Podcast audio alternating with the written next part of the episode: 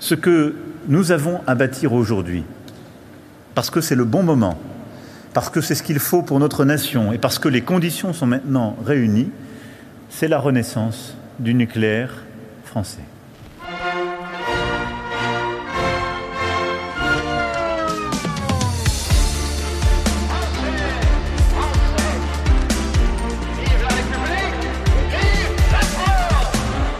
Die russischen Truppen hatten noch nicht den Angriffsbefehl auf die Ukraine erhalten, da machte Frankreichs Staatspräsident Emmanuel Macron im Februar eine radikale Ankündigung. Es ist Zeit für eine Renaissance der Atomkraft in Frankreich, so der Präsident, es sei dafür jetzt der ideale Zeitpunkt.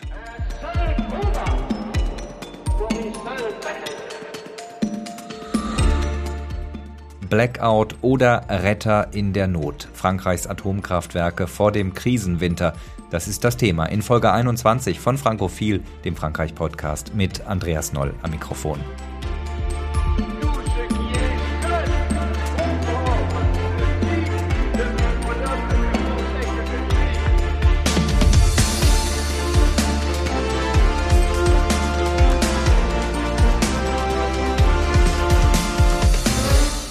Als Emmanuel Macron im Februar seine Grundsatzrede zur französischen Atomenergie gehalten hat, da sprach der Präsident von zwei starken Entscheidungen, die er getroffen habe. Die Verlängerung der Laufzeit aller Reaktoren in Frankreich, bei denen dies sicherheitstechnisch vertretbar ist, und der Bau von sechs neuen Atomreaktoren im Land. J'ai pris deux décisions fortes. La première est de prolonger tous les réacteurs nucléaires qui peuvent l'être, sans rien céder sur la sûreté.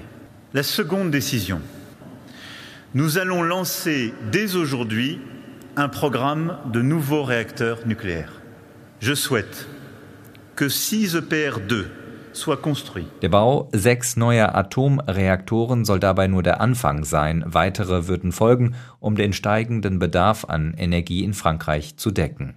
Die Realität aktuell allerdings Sie sieht anders aus. 29 der 56 Atomreaktoren in Frankreich produzieren derzeit keinen Strom.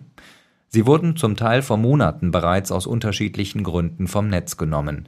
Eine Entscheidung, die die Energieversorgung in Frankreich schon in diesem Sommer vom Ausland abhängig gemacht hat. Im Winter könnte das Problem noch dramatischer werden. Seit Wochen gehören die Probleme der französischen Kraftwerke auch zur Debatte über die Energiekrise und die Strompreisentwicklung in Deutschland. Die Angst vor einer Verschärfung der Energiekrise in Europa im kommenden Winter ist sowohl in Deutschland als auch in Frankreich groß. Staatspräsident Macron hat seine Landsleute gerade erst auf schwere Zeiten vorbereitet. Zeiten des Umbruchs, so der Präsident. Wir erleben, so Macron seit mehreren Jahren, das Ende des Überflusses. Je crois pour ma part que ce que nous sommes en train de vivre est plutôt de l'ordre d'une grande bascule ou d'un grand bouleversement. D'abord parce que nous vivons, et cela pas simplement depuis cet été, ces dernières années, au fond, la fin de ce qui pouvait apparaître comme une abondance. Staatspräsident Macron bereitet seine Landsleute auf Krisenzeiten vor. In der Energieversorgung ist das bereits offensichtlich, auch wenn die Regierung schon vor vielen Monaten den Strompreis gedeckelt hat und die Verbraucher aktuell vor massiven Preissteigerungen geschützt sind. Wie sicher ist Frankreichs Energieversorgung in diesem Winter und welche Abhängigkeiten von und mit Deutschland gibt es aktuell? Wir wollen heute in dieser Folge wichtige Grundlagen für diese Fragen klären, und zwar mit der Energieökonomin Henrike Sommer im Beratungsteam von Aurora Energy Research in Berlin und mit Marc-Antoine Elmaziga, dem Direktor des Energie- und Klimazentrums beim französischen Think Tank IFRI in Paris. Marc-Antoine, 29 von 56 Reaktoren in Frankreich laufen aktuell nicht. Kannst du uns die Gründe dafür erläutern? Tatsächlich hatten wir sogar einen Standpunkt, wo 32 Reaktoren vom Netz weggenommen waren. Sowas ist noch nie vorgekommen und äh, trägt natürlich zu den gegenwärtigen Spannungen, denen wir alle natürlich äh, äh ausgesetzt sind. Die erste strukturelle Folge kommt von dem Punkt, dass seit 10 bis 15 Jahren in Frankreich jede Regierung erklärt hat, dass ihr Ziel ist, den Anteil der Atomenergie im französischen Strommix runterzubringen, von sagen wir mal 75 Prozent runter auf 50 Prozent. Präsident Hollande hat sich das vorgenommen, innerhalb von zehn Jahren zu machen. Dann wurde das ein bisschen verschoben. Präsident Macron hat in, in der ersten Teil seiner Amtszeit darüber eigentlich nichts gesagt, außer dass man dieses Ziel weiter anstrebt, aber dass man das ein bisschen verschiebt wieder, trotzdem auf 50 Prozent runterkommen will. Das heißt, man will Reaktoren schließen. Und es wurde eine Entscheidung getroffen, die zwei Reaktoren von Fessenheim im Elsass dann auch zu schließen. Das politische Signal an die französische Atomindustrie in den letzten 10 bis 15 Jahren war, wir werden sie runterfahren, wir werden das mit Erneuerbaren ersetzen. Da gibt es keine große Zukunft sozusagen für sie. Das heißt, ein Unternehmen wie EDF, der staatliche Stromversorger, hat tatsächlich dann eben weniger in den langfristigen Bau und Wartung dieser Reaktoren investiert. Und dann dazu kam dann auch das Problem natürlich, dass strukturell die Arbeitskraft für solche Arbeiten nicht mehr vorhanden war, weil die Leute sich einfach von diesem Sektor wegorientiert haben, nicht? Und dann kommt dazu, dass natürlich dann die Pandemie kam und in der Pandemie wurden verschiedene Wartungsarbeiten, die ja regelmäßig geplant sind, besonders die alle zehn Jahre, die wirklich sehr grundsätzlich ausgeführt werden. Diese Wartungsarbeiten haben sich verlängert. Dann gab es Arbeitskräfte, die dann Covid hatten und so weiter. Und das hat natürlich alles ein bisschen durcheinander gebracht. Das heißt, diese Arbeiten haben sich verschoben. Und dann kommt zuletzt nochmal dazu, dass Ende letzten Jahres bei diesen Wartungsarbeiten ein besonderes Problem in einem bestimmten Typ von Reaktoren gefunden, identifiziert worden ist. Sie wissen, ähm, es gibt verschiedene Typen von Reaktoren in Frankreich, die wurden sozusagen serienmäßig gebaut. Das muss man sich so vorstellen. Da gibt es einen BMW 3er, einen BMW 5er und einen BMW 7er in der Fünferreihe, die sozusagen in einer gewissen Zeitspanne von fünf, sechs Jahren gebaut worden ist. Damals baute man drei bis vier Reaktoren in jedes Jahr. Nicht? Das war gewaltig, was Ende der 70er und Anfang der 80er gebaut wurde. Und in diesem, in diesem spezifischen äh, Bereich wurde dann durch Ultraschallaufnahmen Anzeichen von Korrosion an manchen Rohren gefunden. Und dann wurden auf einmal in dieser Serie alle Reaktoren stillgelegt. Das Ziel war, man muss verstehen, was ist genau das Problem, woher kommt es, was ist der Umfang des Problems und welche Folgen hat äh, dieses Problem. Wie gesagt, weil es die ganze Serie von Reaktoren betrifft, musste dann alles auf einmal stillgelegt werden. Und wie, viele, wie, wie viele Reaktoren äh, sind denn von diesem Problem betroffen, von denen, die jetzt stillgelegt von sind? Von dieser Serie, von dieser Serie, äh, das sind die 1300 Megawatt Reaktoren, wurden sozusagen äh, gleich zwölf angehalten, stillgelegt. Und dann wurden dann auch aus äh, Sicherheitsgründen dann nochmal die andere Serie von den 900 Megawatt Reaktoren nochmal deswegen stillgelegt, um dort nochmal zusätzliche Sicherheitschecks zu machen, um, um zu überprüfen, ob dieses Problem dort auch vorhanden ist. Und man hat herausgefunden, dass es nicht in den 900 Megawatt Serie von Reaktoren vorhanden, sondern nur in der 1300. Und dann kam die ganze wissenschaftliche Arbeit, um die ganzen Labortests zu machen. Was ist denn da genau der Zustand der Rohre? Wie ist das hergekommen? Kommt das aus den Materialien? Kommt das aus den thermodynamischen Umständen in diesen Rohren? Und das natürlich in Mitarbeit und unter der Aufsicht der französischen Atomsicherheitsbehörde, AISEN heißt die. Das nimmt natürlich viel Zeit. Da muss man ganze Rohrabschnitte abschneiden, die in die Labors bringen und verschiedene Modellisierungsarbeiten damit machen und so weiter, um das alles zu verstehen. Und Tatsache ist, sieben Monate danach und im August hat Franz die französische Sicherheitsbehörde die äh, Erklärung und Untersuchung die, von EDF angeguckt und auch die Vorschläge, wie man damit umgeht, äh, ist zum Ergebnis gekommen, dass das Problem gelöst werden kann durch verschiedene Reparaturarbeiten und durch verschiedene besondere dann auch ähm, äh, Überprüfungsarbeiten auch in Zukunft. Und somit laufen zum Teil die Reparaturen und somit können die Reaktoren dann wieder äh, bald ans Netz genommen werden. Das heißt, im Grunde genommen ist es eigentlich, natürlich muss man dabei sehen, dass, wie gesagt, die Sicherheitsanforderungen in dieser Industrie extrem hoch sind. Das Zweite ist, Es gab überhaupt kein Sicherheitsproblem, also dass die Reaktoren davor gelaufen sind. Das waren keine gefährlichen Reaktoren. Aber Tatsache ist, in dieser Industrie ist natürlich so ein Problem, trifft auf erhebliche Ausmaße nicht. Da gibt es leider keine andere Wahl, als dann die ganzen Reaktoren stillzulegen. Und äh, Fakt ist auch, leider da diese ganzen Reaktoren in derselben Serie vor 40 Jahren gebaut worden sind, findet man dieses Problem leider in den anderen Reaktoren. Und die eigentliche Ursache ist nicht durch einen Defekt der Materialien, sondern die Spezialisten haben herausgefunden, dass es eigentlich ein thermodynamisches Problem ist. Das heißt, wie die Rohre eigentlich ausgelegt sind. Dadurch entstehen halt thermodynamische spezifische Veränderungen und die haben dann einen Effekt auf diese Korrosionsanzeichen. Aber im Grunde genommen ist es jetzt im Griff. Es hat natürlich extrem geschadet, wirtschaftlich, von der Klimapolitik aus natürlich, hat erhebliche Auswirkungen natürlich auf Deutschland auch. Aber Gott sei Dank, äh, will ich mal sagen, werden wir im Winter eine viel höhere Stromförderung durch die französischen Atomkraftwerke wieder haben.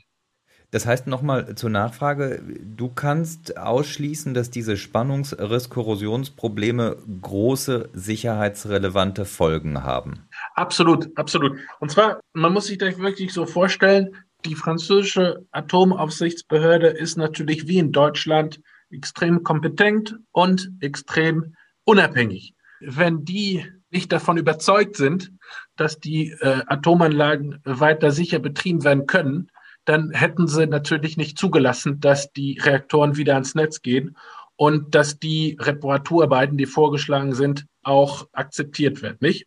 Aber andererseits gibt es den politischen Druck, dass die Reaktoren wieder laufen müssen. Also so ganz frei ist. Politischen Druck nicht auf die Aufsichtsbehörde, sondern auf EDF, dass die EDF die Mannschaften, die Rohrbestellung und die Reparaturarbeiten dringend beendet. Da ist der Druck. Der Druck ist natürlich nicht auf die Sicherheitsbehörde, äh, der man äh, zum Beispiel äh, sagen könnte, Mensch, drück mal die Augen zu, lass mal die, die Reaktoren laufen noch mal über die sechs Monate, damit wir hier aus der Krise besser rauskommen. Nee, sowas gibt es natürlich nicht. Gell? Äh, Frau Sommer, jetzt haben wir die Hintergründe, die technischen Hintergründe erfahren, warum in Frankreich aktuell so wenige Atomkraftwerke laufen. Welche Bedeutung hat der französische Atomkraftwerkspark für die Stromversorgung in den Nachbarländern? Grundsätzlich würde ich sagen, eine recht hohe. Und um das zu verstehen, muss man sich einmal angucken, wie eigentlich die Preisbildung für Strom in Europa funktioniert. Und zwar ist es nicht so, dass jedes Land einfach seine Nachfrage und sein Angebot zusammenbringt und dann entsteht ein Preis und das ist völlig unabhängig von den Nachbarländern. In Europa haben wir die sogenannte Marktkopplung. Das heißt, dass alle Angebote und Nachfrage zusammengebracht wird auf europäischer Ebene und dann zusammen mit der Interkonnektivitätskapazität, also der Kapazität, Strom ins Nachbarland zu schicken, optimiert wird. Das ist ein europäisches Prinzip und das äh, macht auch sehr viel Sinn, da das die soziale Wohlfahrt erhöht. Das hat ganz viele Gründe. Zum Beispiel profitieren die Länder eben davon, dass es Ausgleichseffekte gibt äh, im Wetter, in der Verfügbarkeit von Kraftwerken und man muss ganz klar sagen, es wäre sehr teuer, wenn jedes Land seine Erzeugung so ausbaut, dass es die komplette Nachfrage zu jedem Zeitpunkt alleine decken kann. Das ist nicht der Fall. Wenn aber jetzt natürlich weniger Strom in Frankreich erzeugt wird, dann hat das eine große Auswirkung auf den französischen Strompreis, aber auch auf den Strompreis in anderen europäischen Ländern. Grundsätzlich kann man sagen, dass Frankreich sehr lange ein Nettoexporteur von Strom war und man muss auch sagen, das war relativ günstiger Strom. Das war halt viel Atomstrom und da sind die Grenzkosten ja nicht so hoch. Das heißt, das führt dazu, dass Strom günstiger angeboten werden kann. Und bis zu diesem Jahr hat Frankreich immer Strom exportiert im Jahresdurchschnitt. Der Atomstrom hatte schon einen preissenkenden Effekt auf den europäischen Strompreis. Man sieht jetzt ganz klar, ähm, mit weniger Atomstrom steigen die Preise. Das heißt, das ist in der Tat ein Problem. Man muss aber natürlich auch sagen, ähm, wir haben momentan ein sehr, sehr knappes Angebot europaweit. Also wir haben einen Versorgungsschock. Wir haben natürlich äh, hohe Gaspreise und wir haben einen Krieg in Europa. Und all das hat Auswirkungen auf die Energiepreise. Man kann also nicht sagen, die Energiepreise sind da, wo sie gerade sind, weil wir in Frankreich weniger Atomstrom haben. Jetzt haben Sie gesagt, es gibt diesen europäischen Ausgleich. Trotzdem werden die Preise für den Strom national gebildet. Können Sie das erklären? Warum, wenn doch Deutschland äh, Frankreich aushilft oder Frankreich Deutschland aushilft, warum wird dann der Strompreis national gebildet und nicht ja europaweit? Der Strompreis wäre europaweit gleich, wenn wir unendlich viel Strom zwischen den Ländern hin und her schicken könnten. Das heißt, der Algorithmus, der das optimiert, nimmt die Angebot und Nachfrage rein und die Kapazität der Stromübertragung.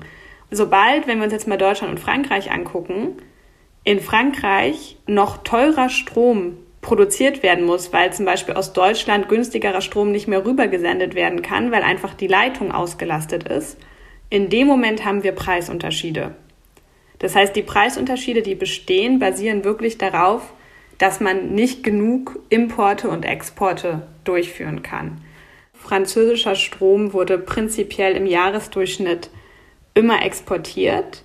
Es ist aber auch ein Mythos zu sagen, dass Frankreich sozusagen immer komplett unabhängig von seinen Nachbarn war. Äh, und das ist ja auch nicht gewollt. Also das Prinzip der Solidarität und des gemeinsamen Strommarktes, das ist ein politischer Wille und das macht ökonomisch auch Sinn. Wenn man sich in Frankreich den Jahresverlauf anguckt, dann ist das ganz klar so, dass wir sehen, dass zwar im Jahresdurchschnitt Frankreich immer Strom exportiert hat, allerdings in einzelnen Monaten, vor allem im Winter, das anders aussieht. Und das liegt daran, dass die französische Stromnachfrage sehr, sehr saisonabhängig ist, da die Nachfrage bei kalten Temperaturen steigt, und zwar weil im Vergleich zu anderen Ländern sehr viel mit Strom geheizt wird. Bei Aurora machen wir auch sehr viele Strommarktberechnungen und Modellierungen und wir sehen zum Beispiel, dass in Frankreich, wenn die Temperatur unter 15 Grad fällt, mit jedem Grad weniger wir 1,8 Gigawatt mehr Stromnachfrage haben. Und das ist schon ein ordentliches Stück. Das heißt, Frankreich war auch in der Vergangenheit im Winter immer auf Importe aus Nachbarländern angewiesen. Wie stark unterscheidet sich denn aktuell der Strompreis in Deutschland und in Frankreich? Ähm, grundsätzlich ändert sich das tatsächlich teilweise von äh, Stunde zu Stunde und auch von Tag zu Tag. Das hängt immer davon ab, welches Kraftwerk in welchem Land gerade grenzsetzend ist. Ähm, in letzter Zeit wurde ja auch europaweit viel über dieses Prinzip der sogenannten Merit Order diskutiert, wo eben das letzte Kraftwerk den Preis setzt. Und wie hat sich die Abhängigkeit äh, entwickelt? Sie haben äh, gesagt, äh, es gab schon immer im Grunde genommen diesen, diesen Austausch, zum Beispiel im Winter, dass ähm, Frankreich aus Deutschland Strom bezogen hat wegen dieser Elektroheizungen. Geht man, gehen Sie jetzt davon aus, dass das massiv nochmal zunehmen wird äh, für diesen Winter? Ja, das kann durchaus der Fall sein, dass Frankreich diesen Winter ähm, noch stärker als sonst auf Importe angewiesen ist und äh, natürlich nicht nur aus Deutschland, sondern aus ganz Europa, auch wenn es traditionell sonst immer exportiert hat. In dem Moment, in dem Frankreich sehr stark auf Importe angewiesen ist, wird man das auch in der Preisbildung sehen dann wird der Preis in Frankreich erwartungsgemäß sehr viel höher ausfallen. Also ich rede über den Spot-Market-Preis, also den Day-Ahead-Preis, als äh, zum Beispiel in den Nachbarländern. Wie wichtig ist Frankreich für die Stabilität der europäischen Stromversorgung? Im Winter kann man äh, dazu eine Aussage treffen. Ist Frankreich vielleicht für die Stabilität im Winter oder die Situation in Frankreich im Moment gefährlicher als fehlendes Gas aus Russland, wenn ich das mal so zuspitzen äh, kann? Pauschal ist da eine Beantwortung nicht möglich, aber man kann ganz klar sagen, je mehr Atomkraftwerke wir in Frankreich wieder ans Netz bekommen, desto besser nicht nur für Frankreich, desto besser für ganz Europa. Momentan haben wir einen absoluten Angebotsschock und wir haben nicht genug Kapazitäten in Europa. Und wir sehen in mehreren Ländern die Gefahr, dass es sogar zu Blackouts kommen kann oder dass zumindest ähm, in der Industrie wirklich äh, Nachfragereduktion vorgenommen werden muss.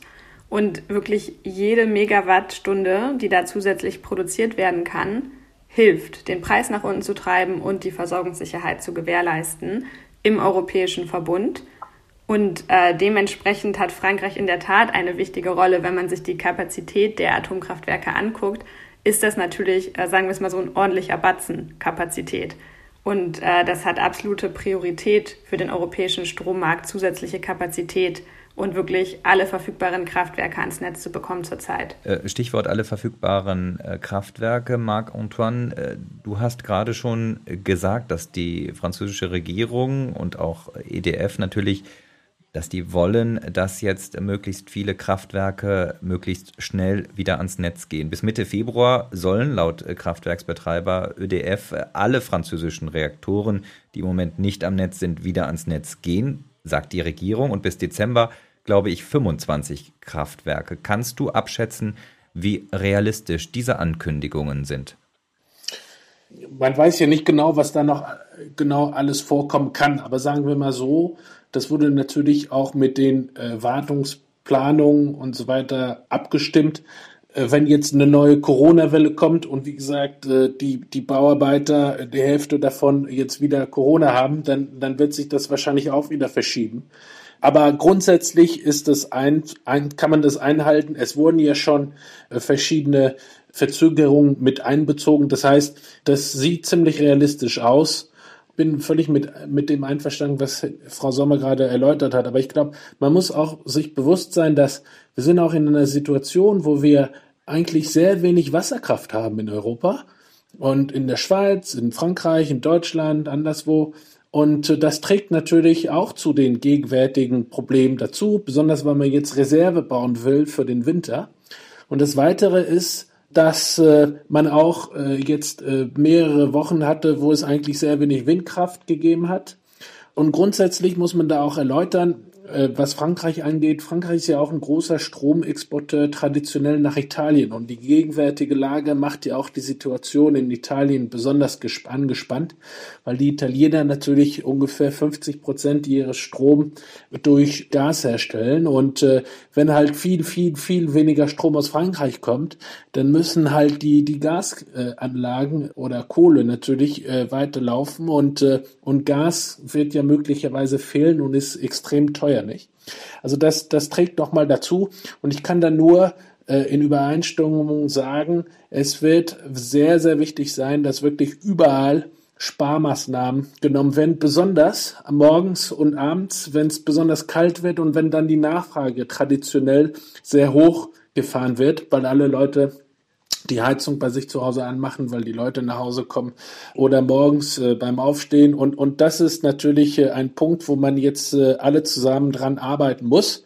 Im Grunde genommen ist jeder jetzt bei sich zu Hause ein Akteur der Sicherheit unseres äh, Stromsystems äh, über den Winter, nicht? Denn was natürlich wichtig ist, die Industrie muss laufen, da sind die Arbeitskräfte mit äh, betroffen bei der Industrie ist es natürlich schwieriger zu sparen. Deswegen müssen wirklich, außer man, man bringt die, die, die Produktion runter, nicht? Was natürlich auch passiert.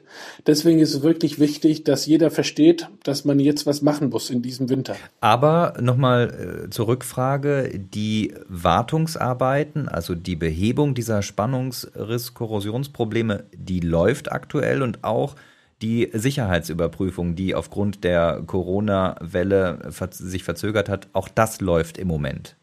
Die, die Sicherheitsüberprüfungen sind schon gelaufen. Die sind alle grundsätzlich vollendet. Das wurde auch mit dem, äh, wie gesagt, mit der Aufsichtsbehörde alles äh, untersucht und äh, geklärt. Und was jetzt läuft, sind die Wartungsarbeiten, ja tatsächlich.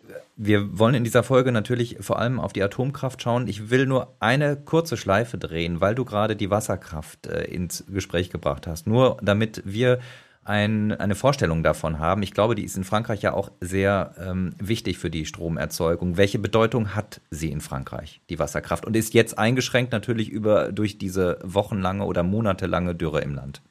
Genau. Nee, die hat eine sehr wichtige Rolle, weil man hat ja im Unterschied zu Deutschland in Frankreich das Heißwasser in den verschiedenen Häusern und Wohnungen plus die Heizung äh, zum großen Teil elektrifiziert, ja. Und in Deutschland läuft das über Gas und bei uns über Strom. Im Grunde genommen morgens, abends und besonders wenn es kalt wird, dann äh, schießt sozusagen der Strombedarf nach oben.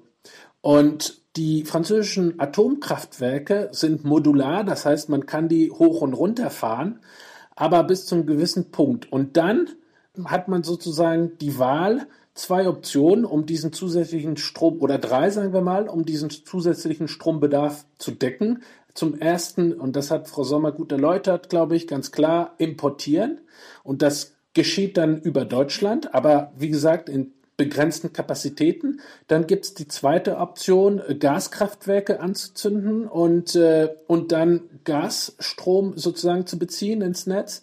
Und die dritte Option ist dann tatsächlich die Wasserkraft zu nutzen. Und die äh, in, in Frankreich spielt eine, eine sehr wichtige Rolle, ist natürlich Low Carbon, aber die ist, viel weniger verfügbar. Und das ist natürlich eine riesen Herausforderung, denn im Grunde genommen gibt es keine anderen großen Flexibilitätsmöglichkeiten gegenwärtig am Netz, außer man drosselt den Verbrauch und dann gibt es äh, sozusagen verschiedene auch Marktmechanismen, um, um das herbeizuführen. Die sind auch ziemlich ausgeweitet in Frankreich. Das heißt im Grunde genommen, ein Industrie zum Beispiel unterzeichnet einen Vertrag, in dem feststeht, dass ab und zu kann man ohne, sagen wir mal, Vorweis den Strom einfach abdrehen oder mit vielleicht einer Stunde ähm, Warnung oder vielleicht mit einem Tag Warnung oder so.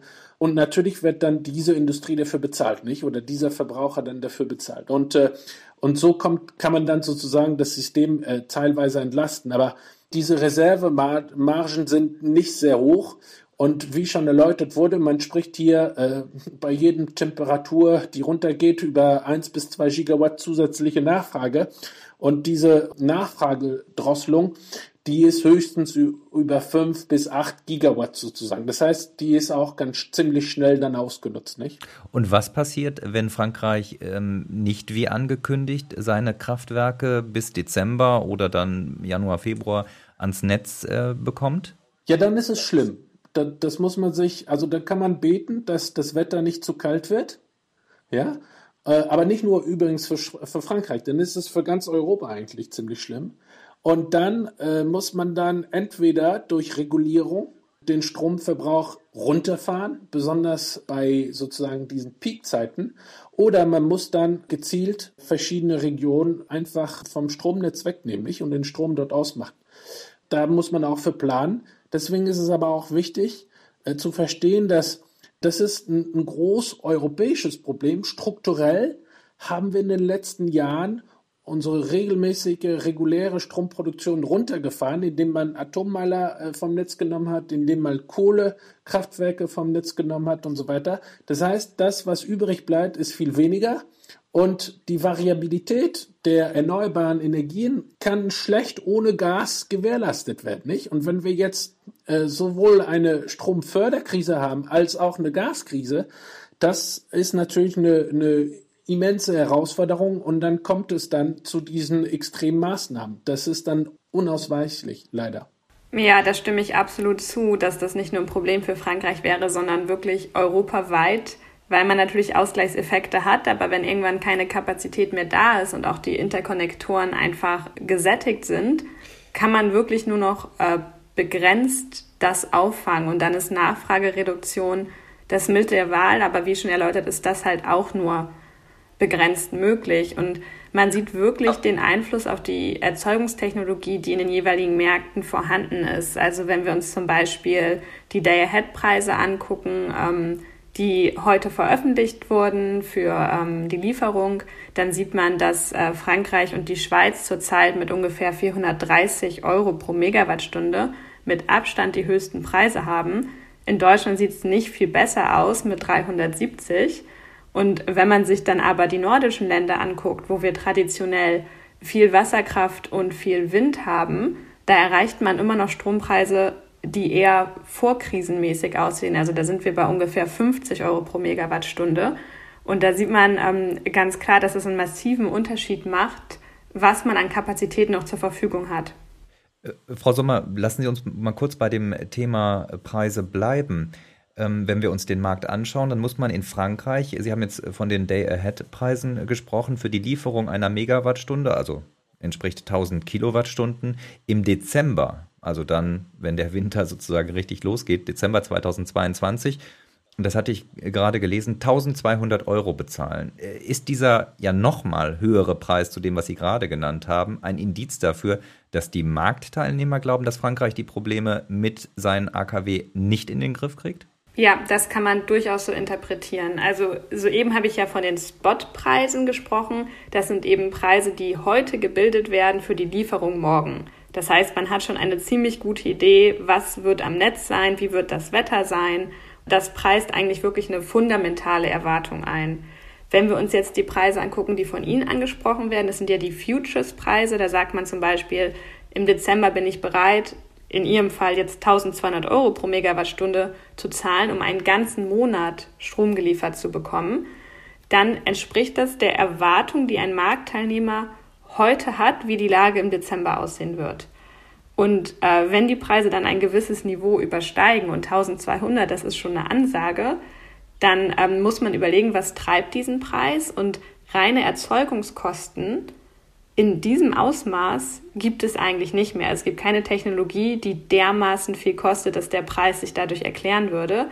Das heißt, da ist eingepreist die Erwartung, dass ab und zu nicht die komplette Nachfrage gedeckt werden kann und zum Beispiel ähm, Abschaltungen in der Industrie vorgenommen werden müssen. Und es gibt dann eben auch einen Interpretationsspielraum, inwiefern Marktteilnehmer in Frankreich offenbar glauben, dass ÖDF wirklich in der Lage sein wird, die Atomkraftwerke wieder ans Netz zu bringen, äh, wie vorhergesehen. Wir haben gerade schon gehört, was man dann machen kann. Dann geht es um kurzfristige äh, Stromabschaltungen oder um ähm, die, den Appell an die Industrie weniger und an die Verbraucher weniger Strom zu verbrauchen. Aber was passiert, wenn das alles nicht fruchtet? Kommt es dann zum Blackout? Da gibt es tatsächlich in den verschiedenen Ländern verschiedene Prinzipien. Das sind auch unter anderem die Netzbetreiber, die halt wirklich für die Netzsicherheit zuständig sind und dann dementsprechend Abschaltungen vornehmen können. Grundsätzlich gilt natürlich das Prinzip, dass der Endverbraucher, also die ähm, Haushalte, besonders schützenswert sind. Und natürlich hat man auch so oder so gewisse Infrastrukturen. Also da reden wir jetzt äh, zum Beispiel von Krankenhäusern, die auch noch einen besonderen Schutzstatus haben. Ich gehe davon aus, dass sowohl Deutschland als auch Frankreich in Vorbereitung auf diesen Winter da auch nochmal auf die Abschaltreihenfolge gucken und versuchen, das Prinzip der Freiwilligkeit einzuhalten. Also wie schon erwähnt wurde, haben wir ja in Frankreich auch dezidierte Mechanismen, also Ausschreibungen, in denen man freiwillig anbieten, anbieten kann, gegen eine Zahlung äh, weniger zu verbrauchen. Und wir sehen zurzeit auch in der großen europäischen Strommarkt-Design-Diskussion, dass äh, Verbrauchsreduktion eine ganz, ganz wichtige Rolle spielt und dass die Mitgliedstaaten der EU angehalten sind, da wirklich Mechanismen zu finden, so dass eben diejenigen Verbraucher, denen eine Abschaltung vielleicht am wenigsten wehtun würde, zuerst abgeschaltet werden. Und da ist eben auch wichtig zu verstehen, das wurde ja auch schon heute angesprochen, generell äh, Verbrauchsreduktion ist wichtig. Es ist aber insbesondere wichtig, äh, den Verbrauch dann zu reduzieren, wenn gerade besonders wenige Erneuerbare am Netz sind und eben viele fossile Kraftwerke laufen müssten, wie zum Beispiel Gas, was den Preis sehr, sehr hoch treiben kann.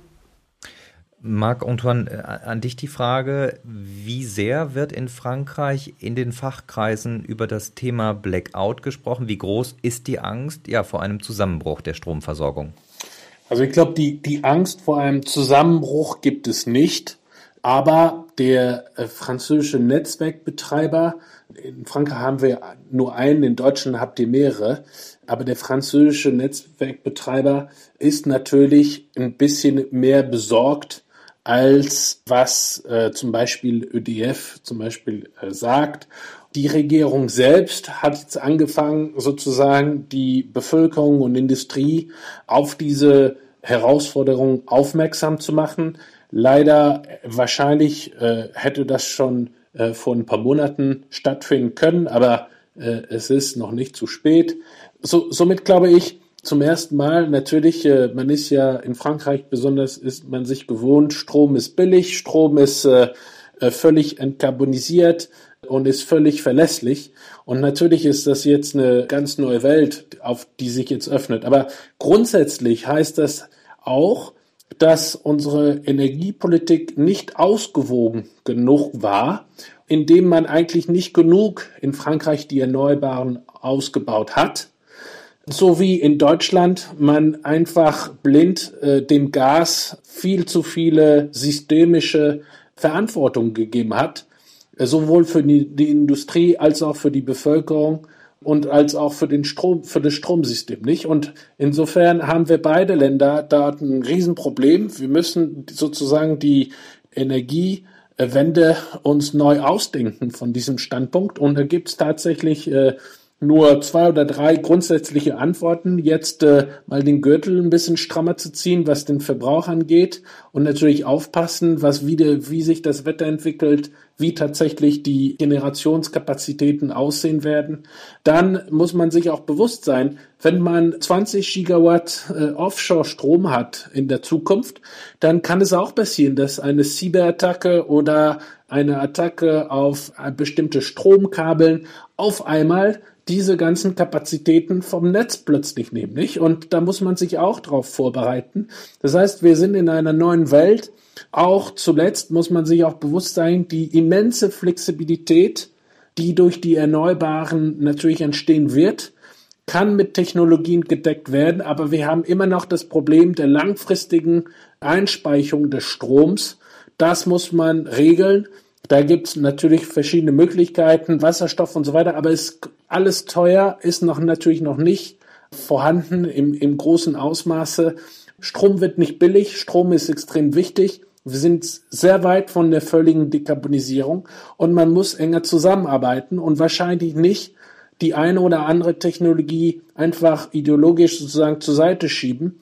Und im Grunde genommen muss man sehen, dass man so viel wie möglich von allem hat, weil wir brauchen einfach alles. Jetzt haben wir in dieser Diskussion gesagt, Deutschland importiert äh, französischen Strom, aber exportiert auch deutschen Strom nach Frankreich. All das ist äh, für diesen Winter extrem wichtig. Aber es heißt auch, Deutschland profitiert sehr stark vom französischen Gas. Ähm, Marc-Antoine, kannst du uns erklären, welche Bedeutung das französische Gas in dieser Krise im Winter für Deutschland noch haben könnte? Traditionell kommt Gas aus Deutsch, über Deutschland nach Frankreich und zwar russisches Gas, ja, oder auch zum Teil norwegisches Gas und das, da gibt es eine Grenzüberschreitung und äh, mit einer gewissen Kapazität, also sozusagen in Richtung Deutschland, Frankreich. So, in diesem Winter ist es so, dass also strukturell Frankreich weniger Gas verbraucht als Deutschland, ungefähr zweimal weniger.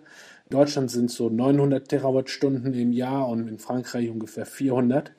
Und, und Frankreich hat drei LNG-Einfuhrterminalen, aber mit einer Besonderheit, wir im französischen Netz haben Gas, was odorisiert ist. Das heißt, da mischt man das Gas mit Chemikalien, sodass, sofort das Gas einen Geruch hat, aber das verändert dann sozusagen die chemischen äh, Charakteristiken des Gases, ja. Und äh, das ist halt anders als in Deutschland. Und jetzt ist natürlich die eine Frage ist, wie viel könnten wir theoretisch rüberschieben? Wir haben große Speicherkapazitäten, die sind jetzt bei fast äh, 95 Prozent gefüllt.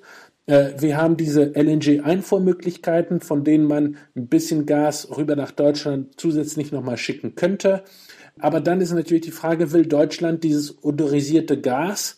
Äh, man kann diese Desodorisierungsanlagen nicht von heute auf morgen bauen. Das ist alles ziemlich teuer und, und zeitaufwendig.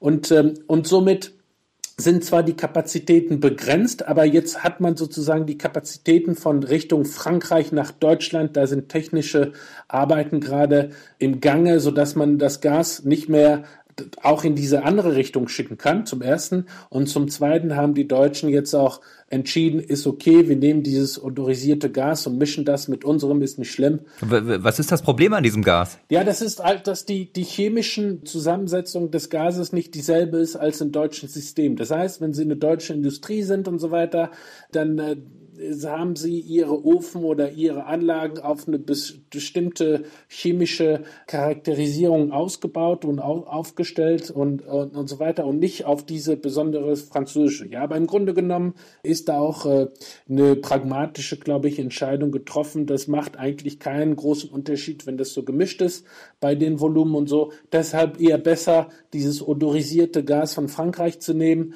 äh, als kein Gas. So, das ist sozusagen jetzt die Lage. Und tatsächlich gibt es jetzt diesen Macron-Scholz-Deal. mehr Strom von Deutschland nach Frankreich, wenn es knapp wird.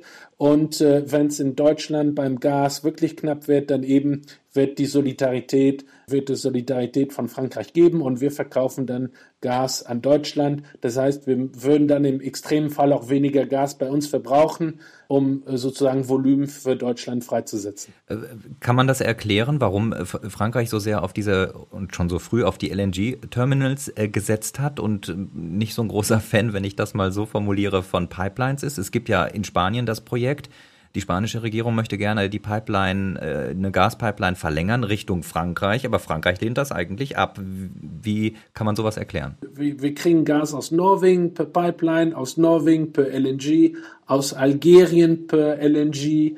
Es gibt eine kleine Interconnection tatsächlich zu Spanien und diesen Zugang zu den Weltmärkten durch diese drei Importterminale.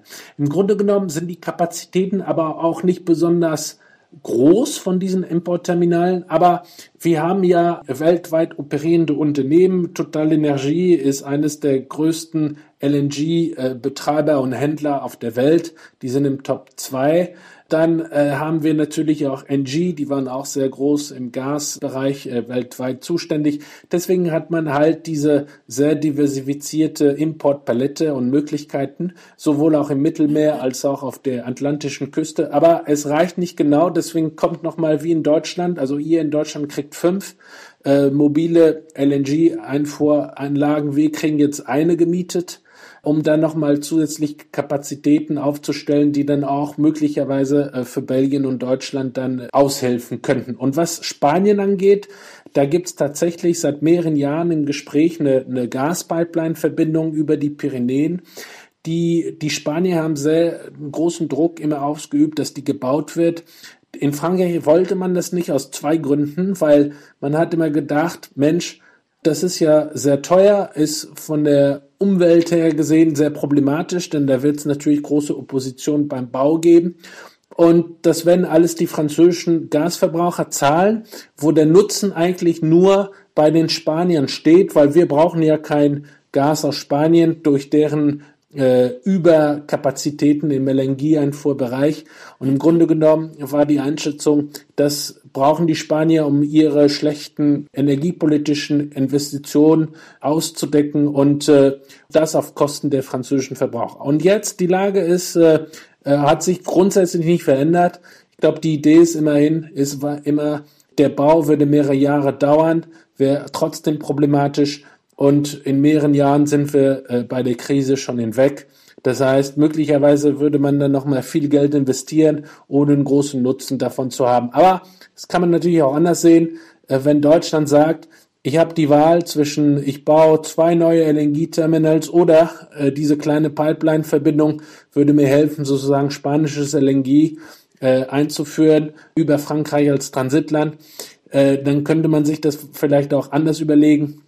Aber die genauen Vorstellungen äh, habe ich leider noch nicht auf dem Tisch gesehen und die genauen Kalkulationen auch nicht.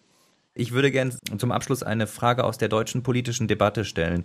In Deutschland ist es so, äh, dass man immer wieder den Vorwurf hört, äh, verantwortlich für den hohen Strompreis in Deutschland seien die Probleme in den französischen Atomkraftwerken. Stimmt das tatsächlich, dass die Probleme in Frankreich den Energiepreis bei uns stark treiben?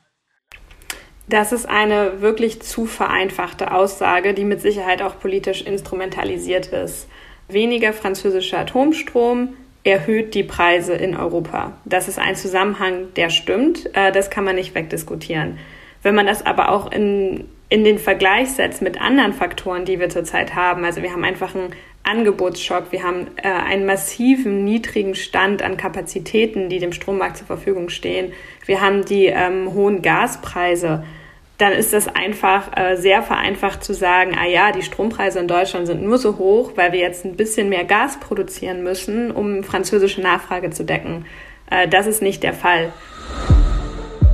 Blackout oder Retter in der Not. Frankreichs Atomkraftwerke vor dem Krisenwinter. Das war unser Thema heute im Frankreich-Podcast mit der Energieökonomin Henrike Sommer von Aurora Energy Research und Marc-Antoine El Elmazega, Direktor für Energiefragen vom Think Tank IFRI in Paris. Wissenschaftliche Begleitung dieser Folge lag bei Landry Charrier vom CIRIS und der Dank geht auch an das Gustav Stresemann Institut in Bonn und den deutsch-französischen Bürgerfonds, die auch diese Ausgabe unterstützt haben. Am Mikrofon war Andreas Noll.